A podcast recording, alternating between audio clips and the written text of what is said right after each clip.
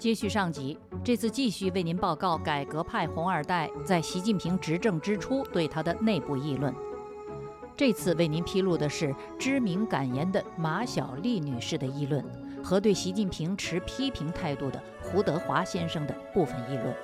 然后我们概览当时社会各界相关的总体看法，并检验习近平执政之初的真实状况，还要据此提出一个被广泛忽略的问题。自由亚洲电台北冥非常时，独家披露，也曾翘首望新政，红二代开议习近平，兼述习近平之变。我是北冥。一九四八年出生的马晓丽是习近平的发小，他已故的父亲马文瑞是中共元老，与习近平之父习仲勋关系密切。文革后，马文瑞先生先后任国家纪委副主任、中央党校副校长、中共陕西省委第一书记。那场影响深远的真理标准问题的全国大讨论，就是他任中共中央党校副校长期间，校刊理论动态发表“实践是检验真理的唯一标准”一文而引发的。马晓丽本人。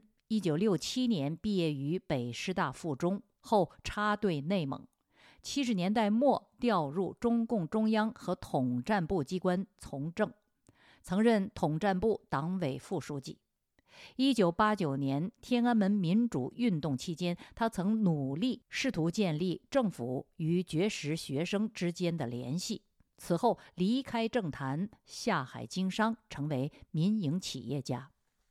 马晓丽不但以公开方式向当局谏言，二零一二年和二零一六年，他曾经两度领衔签署致中共中央公开信，呼吁中共高层在十八大、十九大召开之前公布代表和备选人的财产。他也曾致信当时的中办主任栗战书，抗议中宣部在北京大会堂上演红歌会，指其为文革再现。在二零一三年二月二十七日的炎黄春秋新春聚会上，马晓丽发言，首先以习近平要依宪法办事为前提，比较毛泽东的法治观念，看好习近平的进步。据此，他表明了对习近平所应保持的态度。他说：“我们有些老同志对新政期望过高，有点急，急可以理解。”但党的状态是以左立命，以右转危。红二代百分之八十是左的，宪法是怎么出来的？毛主席根本不喜欢宪法。胡乔木说得搞宪法，毛说不是有婚姻法了吗？胡说还得搞，毛说好吧，就看外国怎么定的，就怎么定吧。党从开始就没有打算执行宪法。因此，习讲要以宪法办事是多大的进步？全国上下天天学宪法。有人片面强调党的领导，有人片面强调民主。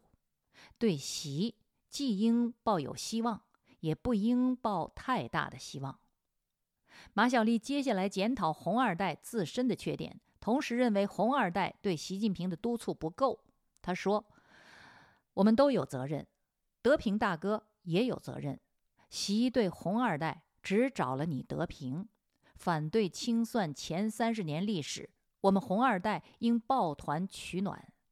唇亡齿寒，我们这些人都被毛惯坏了，我们都曾是好斗的公鸡。习说了些我们喜欢听的话，如把权力关进笼子里，可是有没有包括把自己也关进笼子里？有没有人给他讲这个道理？各位听众朋友，督促习近平，马晓丽身体力行。此话三年之后的二零一六年，习近平七一讲话呼吁党员不忘初心，马晓丽立即回应，重新发表他和几位同事四个多月前给中共中央和习近平的信，建议在十九大期间在党内公布代表和备选人的财产。这次发言一年半之后，在二零一四年十月炎黄春秋召开的会议上，马晓丽再度发言，认为习近平的工作环境及军队的状况不如人意，意在说明习近平搞宪政有心无力，并引述他人的消息说，习近平不想当皇帝，但是他缺少支持的力量。他建议炎黄春秋的编委们不能着急，而应迂回作战。他是这么说的：“现在比较复杂，习接的是烂摊子，斗争非常激烈。四中全会前已讲依法治国，就这样还在讲专政、讲阶级斗争。左的力量太大，军队已经烂了。”一位同习很熟悉的同志说：“习不会想当最后一个皇帝，他也不想当皇帝。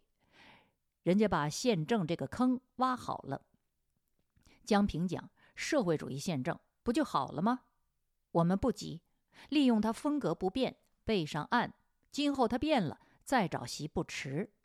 迂回作战，他没人，没团队。”各位听众朋友，我们概览马晓丽和上集我披露过的陆德和陶思亮的发言，他们一致认为习近平失治政改，但出临沙场，受制于党内左翼势力，需要先以智囊和集权热身，再大干一场。其实，寄望习近平的红二代不止他们四个。根据李瑞日记的其他记录，中共元老陈毅之子。政改立场坚定的陈小鲁先生，在习近平上台之初就期待向习近平进言。另一位中共元老叶剑英的养女，自由派红二代戴晴，也对习抱着还办好事的一面。如今心系改革的红二代们，面对新的现实，不可能不改变看法。但是如果人们不健忘，应当记得，十年前对习近平抱政改期待的，何止改革派红二代？庙堂上下、域内海外，人们攘媚引领，悬悬而望。李锐日记中的相关记录显示，炎黄春秋的其他顾问、编委负责人及其友人们，把刊物免于左派扼杀的希望寄托于习近平的干预。甚至希望刊物成为习近平思想资源的后花园。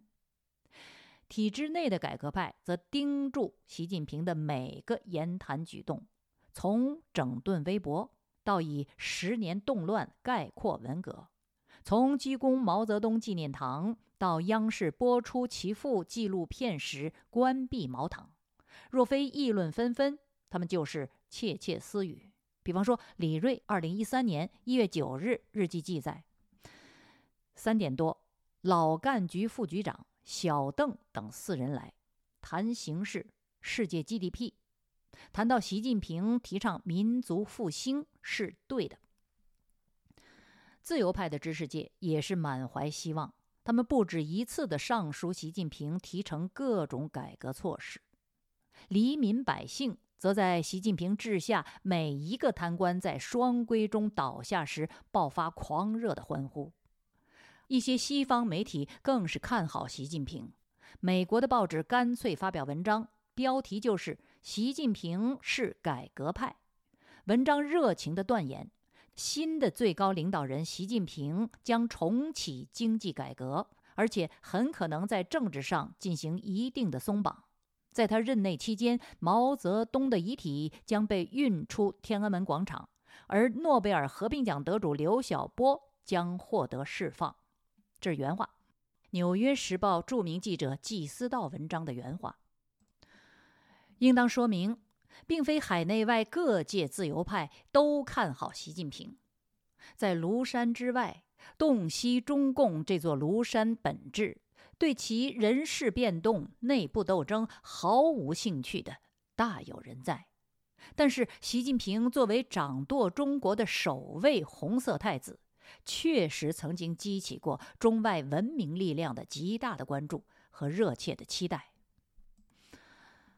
除了内部消息，习近平文革时期黑帮子女的贱民身份，是改革派红二代们。对他惺惺相惜的身份认同，而习近平的权力来路，则是党内改革派认同他的依据。他是中共开明元老习仲勋之子，是改革派政治家李锐推荐的第三梯队成员。河北受挫后，他投奔的是福建被顽固派整治出局的向南。他与王岐山是陕北插队的老关系。而王岐山师从改革派先锋杜润生，并在改革派前总理朱镕基门下效过力。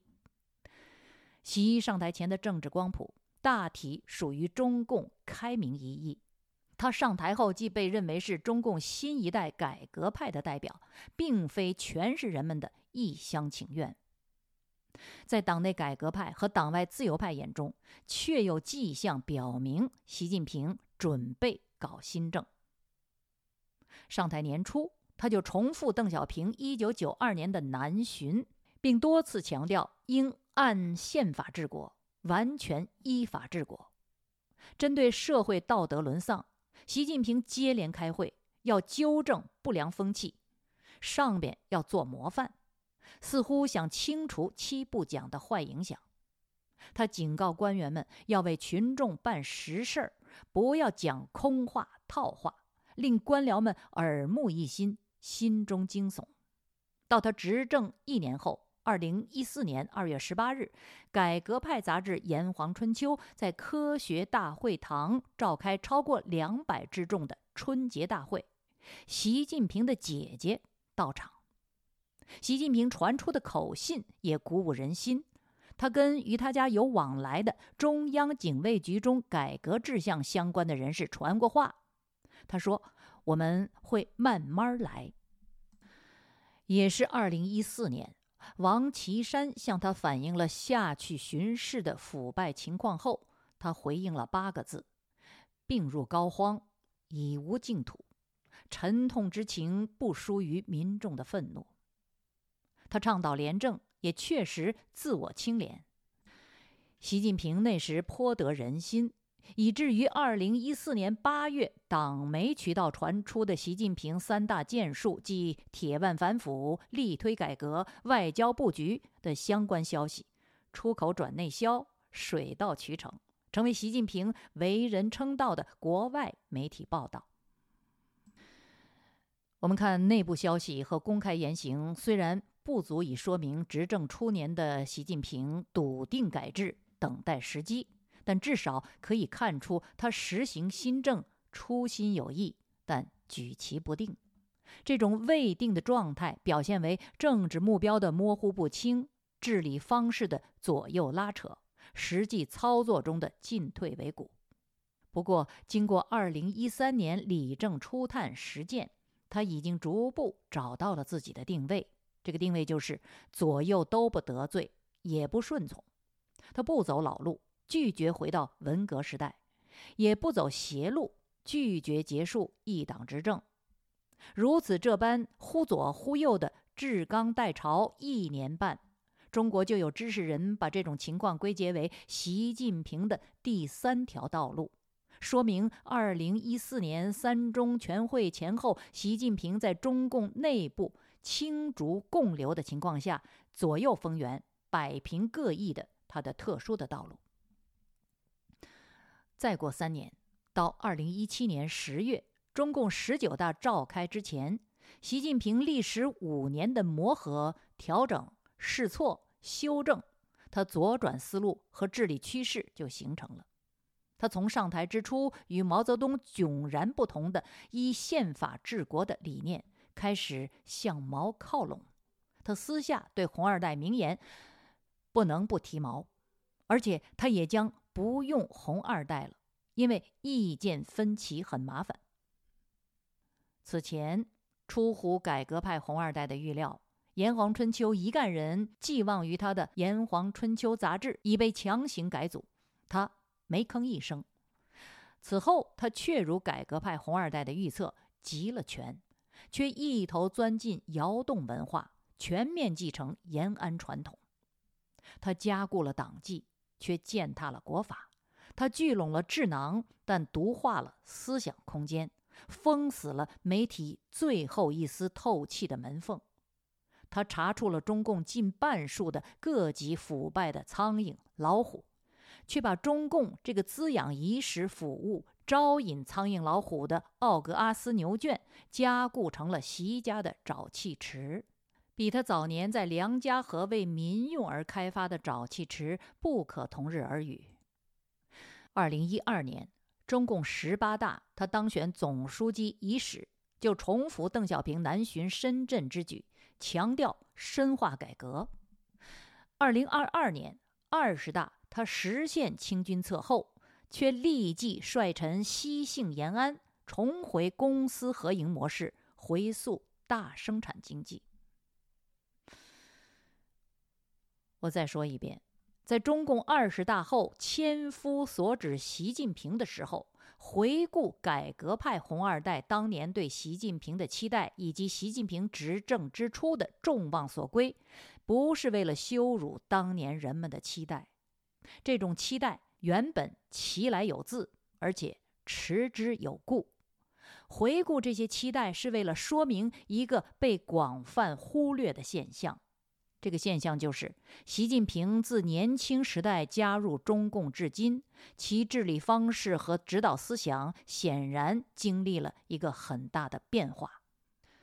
好，现在我们来看一段红二代胡德华披露的他与习近平私下的对话。一九四八年出生的胡德华，我们都知道是前中共总书记胡耀邦的三子，胡耀邦。是中共拨乱反正时期和改革开放早期平反冤假错案和真理标准大讨论的具体执行者。一九八七年，他因身体力行结束中共老人执政的传统，开罪于邓小平，被迫辞职。不久，郁郁离世。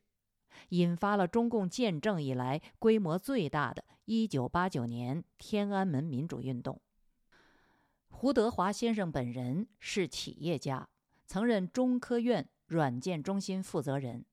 1994年组建北京泰利特科技公司，从事金融、银行和办公室等软件系统的开发。他也是《炎黄春秋》杂志的副社长。在二零一四年四月十七日的《炎黄春秋》讨论会上，胡德华言及时政问题的两种解决方式。他说：“今天解决问题，无非一是化解矛盾，一是镇压，怎么就不能化解呢？”由此生发开去，胡德华接下来回忆了一件坊间不知的他的亲身经历：习近平到访他的父亲已故的前总书记。胡耀邦的家，以及他在这次习近平的访问中与习的对话，这段对话对于了解习近平的思想天花板具有很大的参考价值。胡德华回忆说：“习近平二零零九年春节去我家看望我妈，我妈说不了几句话，我说了几句。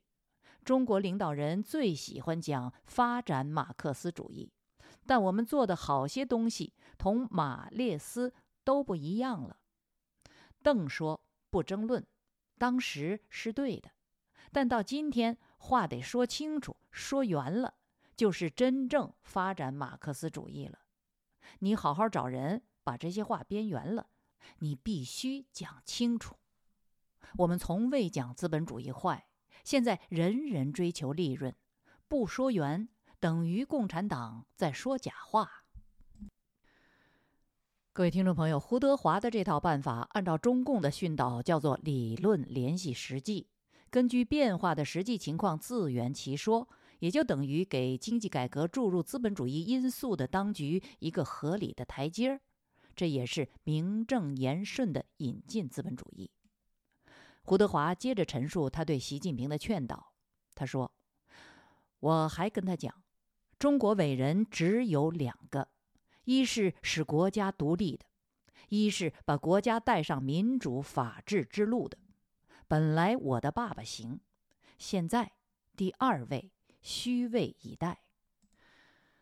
这里胡德华的意思显然是你习近平现在有可能做这第二位中国伟人。习近平如何反应呢？胡德华说：“但是他一直不说话。”我又说：“胡耀邦在中央党校地位那么低，还举起旗帜，那么多人跟他，我只让他，你好歹说一句吧。”接下来，习近平终于说话了。胡德华回忆说：“他说，我就是听唱的。”这习近平拒绝的相当彻底，他连这类劝诫都不要听了。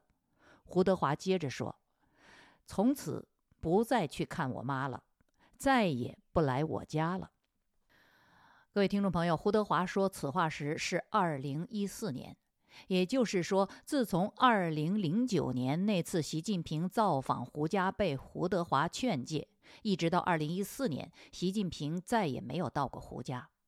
此后，坊间又有2017年端午节习近平探访胡家的传闻，但是根据李瑞2017年6月2日的日记的相关记载，那也是子虚乌有。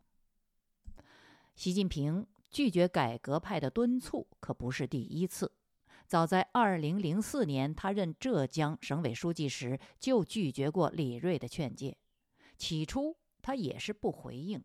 直到宴席结束前，他才回复了一句：“他说他不敢打擦边球。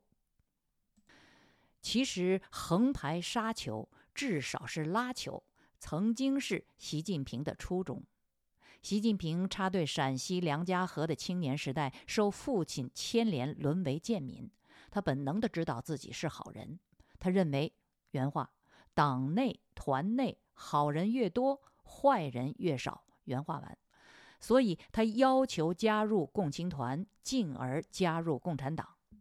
进步路上阻力重重，他把入团申请书连续递交了八次，直到获准入团。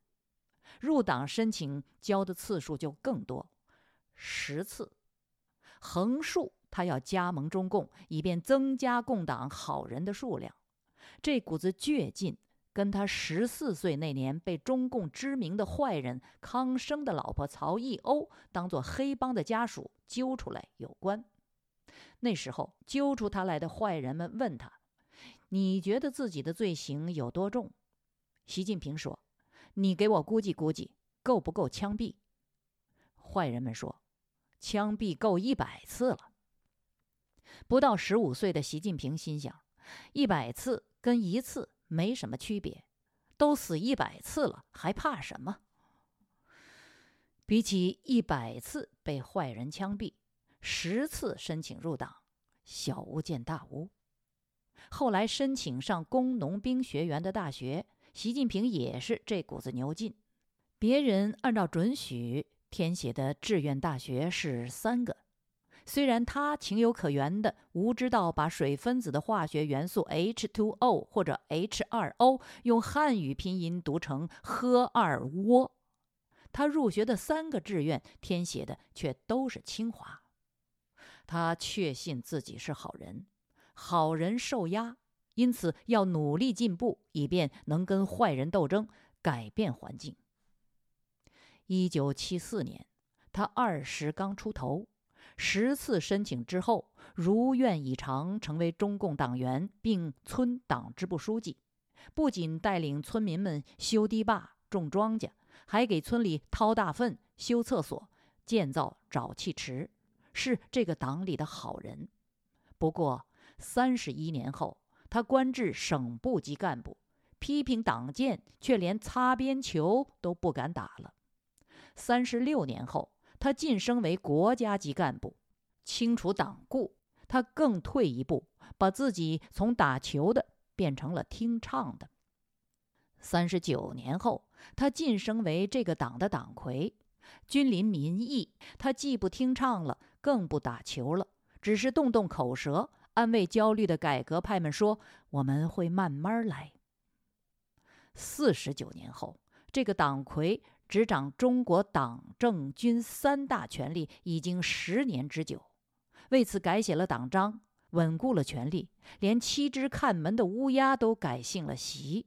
他却干脆利落地回到了毛泽东时代，把自己变成了中共党内体量最大的坏人，不惜千夫所指，万民唾弃。改革派红二代陆德心系党国命运，曾对习近平改制成竹在胸。他十年前的期待尽管落空，有一句话，他二零一三年出口一语成谶。这句话是：这十年是我们这些红二代执政的最后十年。他指的是摆脱了土豪领地世袭意识，接受现代文明价值，完成自我批判思想历程的红二代。有很多人根据今天的现实。指出改革派红二代当年对习的判断错误，我更愿意指出，导致这一错误的不是红二代的观察及其相应的理解，而是习近平后来日益明显的变化。而根据事后的变化指错事前的观察，既无涉诸葛亮的智慧，也无异于避免再度陷入中共的政治陷阱。好，我们回到本节目主题：一切皆流，无物常驻，变化是必然的。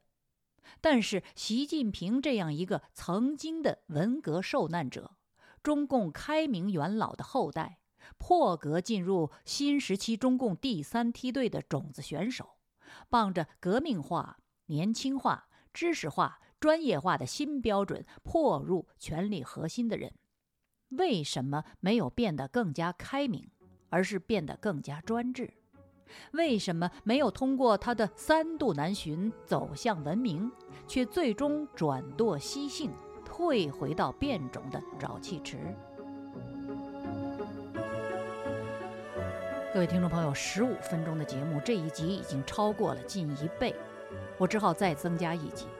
下次我继续为您披露胡耀邦之子胡德华在《炎黄春秋》杂志会议上对习近平的议论，同时探讨上述的问题。